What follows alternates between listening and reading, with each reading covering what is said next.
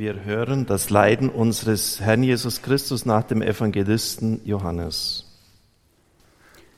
Jesus ging mit seinen Jüngern hinaus auf die andere Seite des Baches Kidron. Dort war ein Garten, in den ging er mit seinen Jüngern hinein. Auch Judas, der ihn auslieferte, kannte den Ort, weil Jesus dort oft mit seinen Jüngern zusammengekommen war. Judas holte die Soldaten und die Gerichtsdiener der hohen Priester und der Pharisäer und kam dorthin mit Fackeln, Laternen und Waffen. Jesus, der alles wusste, was mit ihm geschehen sollte, ging hinaus und fragte sie, Wen sucht ihr? Sie antworteten ihm, Jesus von Nazareth. Er sagte zu ihnen, Ich bin es. auch Judas, der ihn auslieferte, stand bei ihnen. Als er zu ihnen sagte, ich bin es, wichen sie zurück und stürzten zu Boden. Er fragte sie noch einmal. Wen sucht ihr? Sie sagten, Jesus von Nazareth. Jesus antwortete, Ich habe euch gesagt, dass ich es bin. Wenn ihr mich sucht, dann lasst diese gehen. so sollte sich das Wort erfüllen, das er gesagt hatte. Ich habe keinen von denen verloren, die du mir gegeben hast. Simon Petrus, der ein Schwert bei sich hatte, zog es, traf damit den Diener des hohen Priesters und hieb ihm das rechte Ohr ab. Der Diener aber hieß Malchus. Da sagte Jesus zu Petrus, Steckt das Schwert in die Scheide. Der Kelch, den mir der Vater gegeben hat, soll ich ihn nicht trinken? Die Soldaten, der Hauptmann und die Gerichtsdiener der Juden nahmen Jesus fest, fesselten ihn und führten ihn zuerst zu Hannas. Er war nämlich der Schwiegervater des Kaiaphas, der in jedem Jahr Hohepriester war. Kaiaphas aber war es, der den Juden den Rat gegeben hatte, Es ist besser, dass ein einziger Mensch für das Volk stirbt. Simon Petrus und ein anderer Jünger folgten Jesus. Dieser Jünger war mit dem Hohenpriester bekannt und ging mit Jesus in den Hof des Hohenpriesters. Petrus aber blieb draußen am Tor stehen. Da kam der andere Jünger, der Bekannte des Hohenpriesters, heraus. Er sprach mit der Pförtnerin und führte Petrus hinein. Da sagte die Pförtnerin zu Petrus. Bist du nicht auch einer von den Jüngern dieses Menschen? Er sagte, Ich bin es nicht. Die Knechte und die Diener hatten sich ein Kohlenfeuer angezündet und standen dabei, um sich zu wärmen, denn es war kalt. Auch Petrus stand bei ihnen und wärmte sich. Der hohe Priester befragte Jesus über seine Jünger und über seine Lehre. Jesus antwortete ihm, Ich habe offen vor aller Welt gesprochen. Ich habe immer in der Synagoge und im Tempel gelehrt, wo alle Juden zusammenkommen. Nichts habe ich im Geheimen gesprochen. Warum fragst du mich? Frag doch die, die mich gehört haben, was ich zu ihnen gesagt habe. Sie wissen, was ich geredet habe. Als er dies sagte, schlug einer von den Dienern, der dabei stand, Jesus ins Gesicht und sagte, Antwortest du so dem Hohepriester? Jesus entgegnete ihm, Wenn es nicht recht war, was ich gesagt habe, dann weise es nach. Wenn es aber recht war, warum schlägst du mich? Da schickte ihn Hannas gefesselt zum Hohenpriester Kaiaphas. Simon Petrus stand da und wärmte sich. Da sagten sie zu ihm, Bist nicht auch du einer von seinen Jüngern? er leugnete und sagte, Ich bin es nicht. Einer von den Knechten des Hohenpriesters, ein Verwandter dessen, dem Petrus das Ohr abgehauen hatte, sagte, Habe ich dich nicht im Garten bei ihm gesehen? wieder leugnete Petrus und gleich darauf krähte ein Hahn. Von Kaiaphas brachten sie Jesus zum Prätorium. Es war früh am Morgen. Sie selbst gingen nicht in das Gebäude hinein, um nicht unrein zu werden, sondern das Paschalamm essen zu können. Deshalb kam Pilatus zu ihnen heraus und fragte. Welche Anklage erhebt ihr gegen diesen Menschen? Sie antworteten ihm. Wenn er kein Übeltäter wäre, hätten wir ihn dir nicht ausgeliefert. Pilatus sagte zu ihnen. Nehmt ihr ihn doch und richtet ihn nach eurem Gesetz. Die Juden antworteten ihm. Uns ist es nicht gestattet, jemanden hinzurichten. So sollte sich das Wort Jesu erfüllen, mit dem er angedeutet hatte, welchen Tod er sterben werde. Da ging Pilatus wieder in das Prätorium hinein, ließ Jesus rufen und fragte ihn, Bist du der König der Juden? Jesus antwortete, Sagst du das von dir aus oder haben es dir andere über mich gesagt? Pilatus entgegnete, Bin ich denn ein Jude? Dein Volk und die Hohepriester haben dich an mich ausgeliefert. Was hast du getan? Jesus antwortete, Mein Königtum ist nicht von dieser Welt. Wenn es von dieser Welt wäre, würden meine Leute kämpfen, damit ich den Juden nicht ausgeliefert würde. Aber mein Königtum ist nicht von hier. da sagte Pilatus zu ihm, Also bist du doch ein König. Jesus antwortete, Du sagst es, ich bin ein König. Ich bin dazu geboren und dazu in die Welt gekommen, dass ich für die Wahrheit Zeugnis ablege. Jeder, der aus der Wahrheit ist, hört auf meine Stimme. Pilatus sagte zu ihm, Was ist Wahrheit? Nachdem er das gesagt hatte, ging er wieder zu den Juden hinaus und sagte zu ihnen, Ich finde keine Schuld an ihm. Ihr seid aber gewohnt, dass ich euch zum Paschafest einen freilasse. Wollt ihr also, dass ich euch den König der Juden freilasse? da schrien sie wieder, Nicht diesen, sondern Barabbas. Barabbas aber war ein Räuber. Darauf nahm Pilatus Jesus und ließ ihn geißeln. Die Soldaten flochten einen Kranz aus Dornen, den setzten sie ihm auf das Haupt und legten ihm einen purpurroten Mantel um. Sie traten an ihn heran und sagten, Sei gegrüßt, König der Juden. und sie schlugen ihm ins Gesicht. Pilatus ging wieder hinaus und sagte zu ihnen, Seht, ich bringe ihn zu euch heraus. Ihr sollt wissen, dass ich keine Schuld an ihm finde. Jesus kam heraus. Er trug die Dornenkrone und den purpurroten Mantel. Pilatus sagte zu ihnen, Seht der Mensch. als die hohen Priester und die Diener ihn sahen, schrien sie. Kreuzige ihn, kreuzige ihn. Pilatus sagte zu ihnen, Nehmt ihr ihn und kreuzigt ihn, denn ich finde keine Schuld an ihm. die Juden entgegneten ihm, Wir haben ein Gesetz und nach dem Gesetz muss er sterben, weil er sich zum Sohn Gottes gemacht hat. als Pilatus das hörte, fürchtete er sich noch mehr. Er ging wieder in das Prätorium hinein und fragte Jesus. Woher bist du? Jesus gab ihm keine Antwort. Da sagte Pilatus zu ihm, Du sprichst nicht mit mir? Weißt du nicht, dass ich Macht habe, dich freizulassen und Macht, dich zu kreuzigen? Jesus antwortete ihm, Du hättest keine Macht über mich, wenn es dir nicht von oben gegeben wäre. Darum liegt größere Schuld bei dem, der mich dir ausgeliefert hat. Daraufhin wollte Pilatus ihn freilassen, aber die Juden schrien, Wenn du diesen freilässt, bist du kein Freund des Kaisers. Jeder, der sich zum König macht, lehnt sich gegen den Kaiser auf. Auf diese Worte hin ließ Pilatus Jesus herausführen, und er setzte sich auf den Richterstuhl, an dem Platz, der Listostoros auf Hebräisch Gabata heißt. Es war Rüsttag des Paschafestes, ungefähr die sechste Stunde. Pilatus sagte zu den Juden, Seht euer König. sie aber schrien, Hinweg, hinweg, kreuzige ihn. Pilatus sagte zu ihnen, Euren König soll ich kreuzigen? die hohen Priester antworteten, Wir haben keinen König außer dem Kaiser. Da lieferte er ihnen Jesus aus, damit er gekreuzigt würde. Sie übernahmen Jesus und er selbst trug das Kreuz und ging hinaus zur sogenannten Schädelstätte, die auf Hebräisch Golgotha heißt. Dort kreuzigten sie ihn, mit ihm zwei andere, auf jeder Seite einen, in der Mitte aber Jesus. Pilatus ließ auch eine Tafel anfertigen und oben am Kreuz befestigen. Die Inschrift lautete Jesus von Nazareth, der König der Juden. Diese Tafel lasen viele Juden, weil der Platz, wo Jesus gekreuzigt wurde, nahe bei der Stadt lag.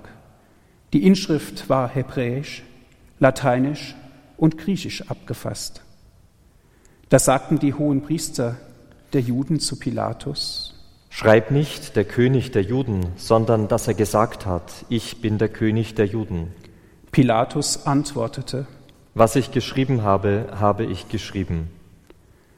Nachdem die Soldaten Jesus gekreuzigt hatten, nahmen sie seine Kleider und machten vier Teile daraus, für jeden Soldaten einen Teil, und dazu das Untergewand.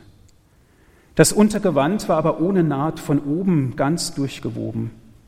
Da sagten sie zueinander, Wir wollen es nicht zerteilen, sondern darum losen, wem es gehören soll. So sollte sich das Schriftwort erfüllen. Sie verteilen meine Kleider unter sich und warfen das Los um mein Gewand. Dies taten die Soldaten. Bei dem Kreuz Jesu standen seine Mutter und die Schwester seiner Mutter, Maria, die Frau des Klopas und Maria von Magdala. Als Jesus die Mutter sah und bei ihr den Jünger, den er liebte, sagte er zur Mutter, Frau, siehe dein Sohn, dann sagte er zu dem anderen Jünger, siehe deine Mutter. und von jener Stunde an nahm sie der Jünger zu sich. Wir erheben uns. Danach, da Jesus wusste, dass nun alles vollbracht war, sagte er, damit sich die Schrift erfüllte, Mich dürstet. ein Gefäß voll Essig stand da. Sie steckten einen Schwamm voll Essig auf einen Ysopzweig und hielten ihn an seinen Mund. Als Jesus von dem Essig genommen hatte, sprach er, Es ist vollbracht. und er neigte das Haupt und übergab den Geist. Wir beten an, wir knien nieder zu einer Gebetsstelle.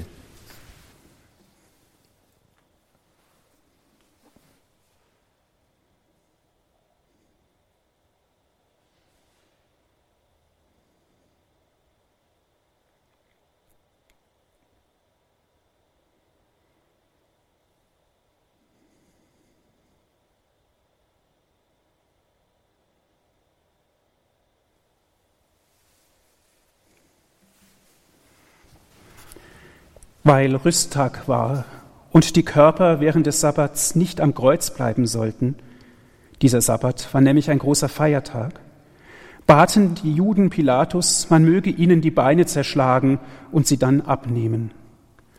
Also kamen die Soldaten und zerschlugen dem ersten die Beine, dann dem anderen, der mit ihm gekreuzigt worden war. Als sie zu Jesus kamen und sahen, dass er schon tot war, zerschlugen sie ihm die Beine nicht, sondern einer der Soldaten stieß mit der Lanze in seine Seite, und sogleich floss Blut und Wasser heraus. Und der, der es gesehen hat, hat es bezeugt, und sein Zeugnis ist wahr. Und er weiß, dass er Wahres sagt, damit auch ihr glaubt. Denn das ist geschehen, damit sich das Schriftwort erfüllte. Man soll an ihm kein Bein zerbrechen. Und ein anderes Schriftwort sagt, sie werden auf den blicken, den sie durchbohrt haben. Josef aus Arimathäa war ein Jünger Jesu, aber aus Furcht vor den Juden nur im Verborgenen. Er bat Pilatus, den Leichnam Jesu abnehmen zu dürfen, und Pilatus erlaubte es. Also kam er und nahm den Leichnam ab. Es kam auch Nikodemus, der früher einmal Jesus bei Nacht aufgesucht hatte. Er brachte eine Mischung aus Myrrhe und Aloe, etwa hundert Pfund. Sie nahmen den Leichnam Jesu und umwickelten ihn mit Leinenbinden, zusammen mit den wohlriechenden Salben, wie es beim jüdischen Begräbnis Sitte ist. An dem Ort, wo man ihn gekreuzigt hatte, war ein Garten, und in dem Garten war ein neues Grab, in dem noch niemand bestattet worden war. Wegen des Rüsttages der Juden und weil das Grab in der Nähe lag, setzten sie Jesus dort bei. Liebe beide Schwanger, liebe Zuhörer von Radio Horeb, liebe Zuschauer, liebe Brüder und Schwestern im Herrn. Ich werde Ihnen heute etwas vorlesen aus dem Buch von Christian Saldenson, Den Brunner Tiefe graben. Meditieren mit Christian de Prior der Mönche von Tipirine. Die Wahl Gottes führte diese Männer nach Algerien. Hier im Kloster Tibirine, das im Felsmassiv des Atlasgebirges liegt, gehen sie gemäß der Trappistenregel von Christus geführt, gemeinsam dem ewigen Leben entgegen. Sie leben einfach, im Rhythmus von Gebet und Arbeit, stark verwachsen im algerischen Alltag, der von langjährigen politischen Konflikten geprägt ist. Es sind darunter auch solche, die sich um die Landwirtschaft kümmern, die sie beispielhaft aufbauen. Einer ist Arzt. Es gab Zeiten, an denen er 150 Personen täglich empfing. Männer und Frauen mit Kindern aus den muslimischen Dörfern. Dort gab es überhaupt gar keine medizinische Unterstützung. Es kamen alle und es wurden alle aufgenommen. Die Arzneimittel bezog er aus Frankreich. Er teilte sie klug ein, sodass für immer etwas da war.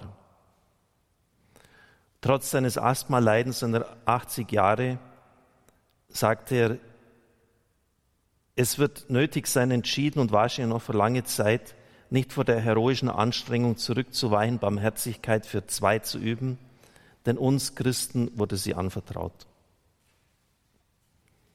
Zu Weihnachten 93 marschierten Mitglieder einer Terrororganisation im Kloster ein. Es ist nicht leicht, mit diesen Leuten zu verhandeln. Sie stellen ein Ultimatum. Sie fordern Geld, Medizin und ärztliche Betreuung vom Bruder Luke. Dann die Frage, ob man in einer solchen unsicheren Situation noch bleiben kann. Sie beten miteinander. Zur Stimme Jesu werden für sie die Worte derer, die nahe beim Kloster wohnen. Ihr habt noch eine kleine Pforte, durch die ihr fliehen könnt. Für uns gibt es keinen Weg mehr. So der im Garten arbeitende Mohammed zu Bruder Christoph. Jemand anderes sagt zu ihnen, zum Prior Christian, wenn ihr wegfahrt, nehmt ihr uns die Hoffnung mit und beraubt uns unserer eigenen Hoffnung. Ihr seid die Zweige, wir sind die Vögel. Wenn ihr fortgeht, wo sollen wir uns dann ausruhen? So entschließen sich die Brüder zu bleiben. Christian schreibt an seinen Vorgesetzten, auszureisen, ohne dazu gezwungen zu werden, würde bedeuten, die Bevölkerung Qualen und Racheaktionen auszusetzen. Wir engagieren uns in der Hilfe für bedrohte Menschen, was bedeutet, dass wenn wir ausreisen, in unseren Gemeinden die Armee Einzug halten wird und unsere Nachbarn wissen, was das für sie bedeutet. Wir können sie nicht mit reinem Herzen in so einer Lage lassen. Dieser sehr kostbare Faktor gibt uns ein Gefühl der Ruhe. Außerdem sagt die Liebe niemals genug. Er hat ein Recht, unendlich geliebt zu werden. Fastenzeit 96. Die Agonie Algeriens erreicht ihren Höhepunkt. In der Nacht vom 26. auf den 27. März umzingeln die Angreifer das Kloster.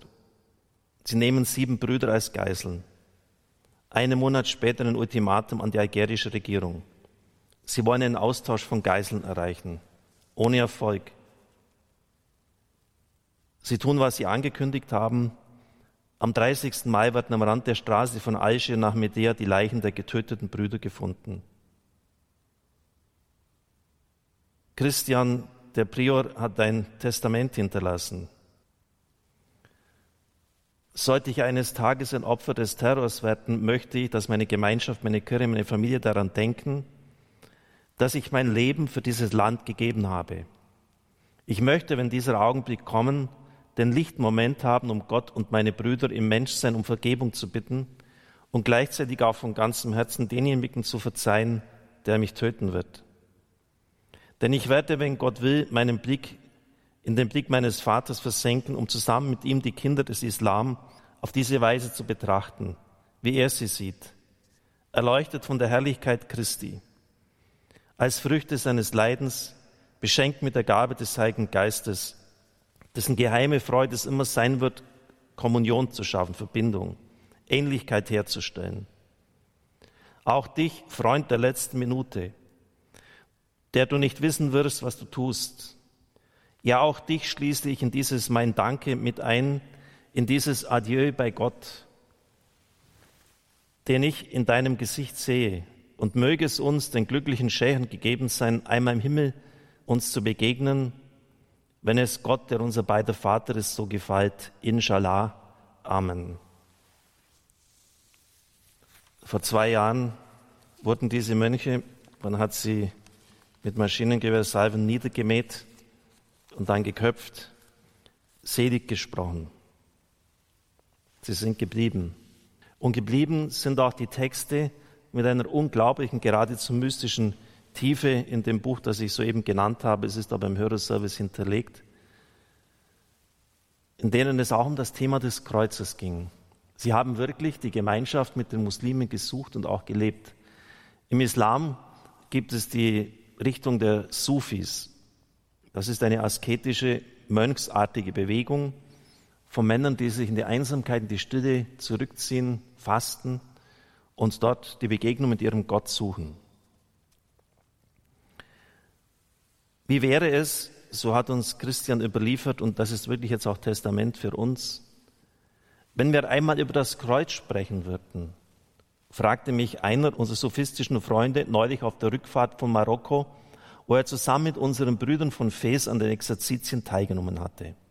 Wenn wir über das Kreuz sprechen, also der Muslim fragt den Christen, welches? Das Kreuz Jesu natürlich. Ja, aber welches? Wenn du ein Bild von Jesus am Kreuz betrachtest, wie viele Kreuze siehst du denn dann? Der Sufi zögerte, vielleicht drei. Sicher aber zwei. Eins vorn und eins hinten. Welches kommt von Gott? Das Vordere. Und welches kommt von den Menschen? Das Hintere. Und welches ist älter? Das Vordere. Das heißt, die Menschen konnten das andere nur deshalb ersinnen, weil Gott zuerst das Erste geschaffen hatte. Und welchen Sinn hat dieses vordere Kreuz, dieser Mann mit den ausgestreckten Armen? Wenn ich die Arme ausbreite, so antwortete der Muslim, dann um zu umarmen und zu lieben. Und das andere?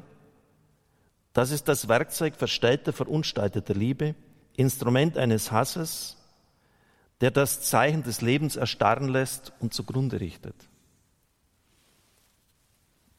Der muslimische Freund sagte vielleicht drei. Dieses dritte Kreuz, war es nicht meines? War es nicht seines, das Kreuz der Anstrengung, mit der wir uns von dem hinteren Kreuz distanzieren, uns freimachen von dem Kreuz des Bösen und der Sünde, um uns am vorderen festzumachen, am Kreuz der gewinnenden Liebe. Soweit seine Aufzeichnung, das klingt jetzt alles ein bisschen kryptisch, geheimnisvoll. Aber es ist unglaublich berührend, welche Gedanken sich dieser Muslim gemacht hat mit seinen drei Kreuzen. Gehen wir es der Reihe nach nochmal durch. Der Mensch ist kreuzförmig. Das ist das erste Kreuz. Das ist das, was uns auffällt, wenn wir auf das Kreuz schauen. Bei uns ist das alles gleich schon immer theologisch aufgeladen. Wir denken da an die Erlösung, an das Heil und das, was Christus durchgemacht hat. Wir erkennen gar nicht mehr, was das eigentlich darstellt, diese Geste, die ausgebreiteten Arme. Das kleine Kind, es macht die ersten zögerlichen Schritte und stürzt sich dann in die offenen, bergenden Arme des Vaters, der Mutter. Mann und Frau umarmen sich, schließen sich in die Arme. In jeder Eucharistiefeier breitet der Priester die Arme aus und umschließt die vielen. Viele Christen beten wie der Priester auch das Vaterunser mit erhobenen Händen, das Gebet des Sohnes. Nichts ist mehr nach dem Bild und Gleichnis des Vaters geschaffen als die offenen Arme. Das ist das Kreuz, das Gott erfunden hat, geschaffen hat. Er hat den Menschen kreuzförmig geschaffen und damit seinem Leib, seine Berufung, seine Bestimmung eingeschrieben, nämlich sich zu öffnen für ein Leben in der Dimension des Universums. Es ist hier oben, es ist unten, es ist links, es ist rechts. Offen zu sein für die anderen, das ist das vordere Kreuz, es ist das erste Kreuz, das von Gott geschaffene die offenen Arme, um zu lieben. Wenn das Vordere von Gott geschaffen ist, so ist das Hintere eine Erfindung der Menschen. Es ist das Holz, an das die Liebe auf brutalste Weise geschlagen wird.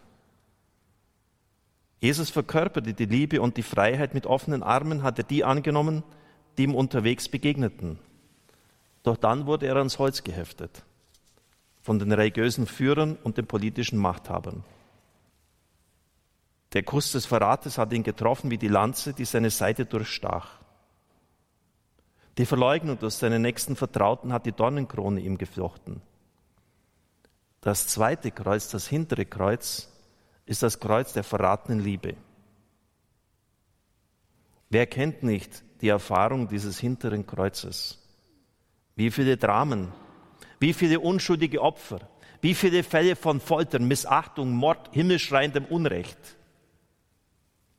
Schlimm ist aber auch die Erfahrung, wenn man ausgerechnet dort getroffen wird, wo man wirklich liebt. Es ist, als wäre man gekreuzigt. So wie wenn der Tod einen geliebten Menschen von der Seite wegreißt. Es tut weh, wenn man an einem Punkt getroffen wird, so Christian de Charchet, wo man seine ganze Kraft eingesetzt hat. Wie der Mensch, der die Arme ausbreitet, dem Bild Gottes sehr ähnlich ist, so ist es Gott in seinem gekreuzigten Sohn und er ist denen ähnlich, die das Risiko der Liebe eingegangen sind und darunter leiden. Das zweite Kreuz erlöst nicht und es gibt auch keinen Grund, es zu rechtfertigen. Es ist, wie Dietrich Bonhoeffer sagt, das Leiden, das die gottlose Welt Gott auferlegt. Jeder leidet unter diesen absurden Leiden. Die Jünger Jesu erkannten darin das Jesus zugefügte Leid und in ihm ihr eigenes. In vielen Kreuzesdarstellungen wird unser Leid auf Jesus übertragen und sie zeigen einen gequälten, entstellten Christus. Darin liegt aber auch, so Christian, eine gewisse Gefahr, weil man nicht mehr das dritte Kreuz sieht. Alte romanische Kreuze waren da anders. Denken Sie an das Kreuz von San Damiano, das Franziskus angesprochen hat. Er hat von dort her seine Berufung bekommen. Die Augen des Gekreuzigten sind offen, das Gesicht entspannt, die Haare wohl geordnet. Sie müssen genau hinschauen, damit Sie überhaupt die Male der Nägel an Händen und Füßen wahrnehmen. Es kommt einem fast so vor wie Akupunkturpunkte. Frieden ausstrahlend, Christus hat einen Rock. Es ist das Kreuz, an dem das Leid schon durch die Liebe verwandelt worden ist. Unser Sufi-Freund sagte, es gibt zwei, vielleicht drei Kreuze. Das erste, das vordere, der Mensch, der in Kreuzesform geschaffen wurde, um seine Arme auszubreiten und zu lieben. Das zweite, das der gekreuzigten Liebe, des Verrats, das, was Menschen Menschen antun. Und das dritte ähnelt auf sonderbare Weise dem ersten. Und darin liegt sein Sinn. Denn im dritten Kreuz geschieht erst die Erlösung. Nur wer wirklich liebt, kennt den Schmerz der Trennung. Wer die Kirche liebt, kann auch unter ihr leiden. Wer liebt, leidet an der Welt, die er doch vom Geist Gottes durchwaltet weiß. Das dritte Kreuz, das ist der Preis, den es kostet, trotz allem immer wieder zu lernen, die Arme auszubreiten. Genau an dem Punkt, wo das Leben uns zusetzt wo wir verletzt wurden und wo es richtig weh tat. In Zeiten der Trauer, in Erfahrungen von Trennung, Unverständnis, Verrat, Unrecht neigen wir dazu, uns zu verschließen, uns zurückzuziehen. Es ist eine natürliche, verständliche Reaktion, doch sie führt leicht zur Verbitterung. Man hegt Groll, stumpft ab, igelt sich ein, weicht aus. Doch es gibt einen anderen Weg.